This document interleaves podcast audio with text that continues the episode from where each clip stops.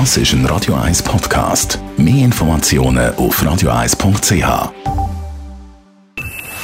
Best auf Morgenshow wird Ihnen präsentiert von der Alexander Keller AG. Suchen Sie den besten Zügelmann, müssen Sie zum Alexander Keller gehen. Die Morgenschau hat heute natürlich auf National- und Ständeratswahlen zurückgeschaut. Es gibt im Nationalrat einen Rechtsrutsch. Die SVP ist die ganz grosse Wahlsiegerin. Bei den Ständeratswahlen hat der SP-Mann Daniel Josic als einziger den Direktweg in Stöckli genommen. Ich habe versucht, eine konstruktive Politik zu machen.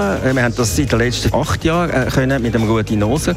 Und ich glaube, die Zürcher Bevölkerung hat gemerkt, dass wir doch einiges für Zürich erreicht haben und eine Politik machen, die, die konstruktiv auf Lösungen ausgerichtet ist. Das absolute Mehr hat der SVP-Ständeratskandidat Gregor Rutz verpasst. Allerdings mit einem sehr guten Resultat, muss man sagen, da zählt die SVP jetzt auf die Unterstützung und die Sicht auch von der FDP. Ich glaube, der Gregor Rutz hat auch äh, die Unterstützung von der Mitte. Man hat gesehen, er hat über Parteigrenzen aus sehr gut mobilisiert, hat sehr viele Stimmen geholt und da bin ich zuversichtlich, dass er das auch im zweiten Wahlgang kann machen kann. Und da hoffen wir natürlich, dass uns auch die FDP stark wird unterstützen im zweiten Wahlgang und dann noch mehr Stimmen von der FDP auch bekommt.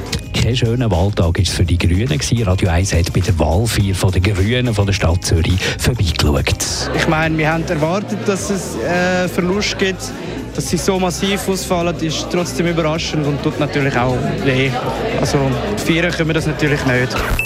Die Morgenshow auf Radio 1. Jeden Tag von 5 bis 10.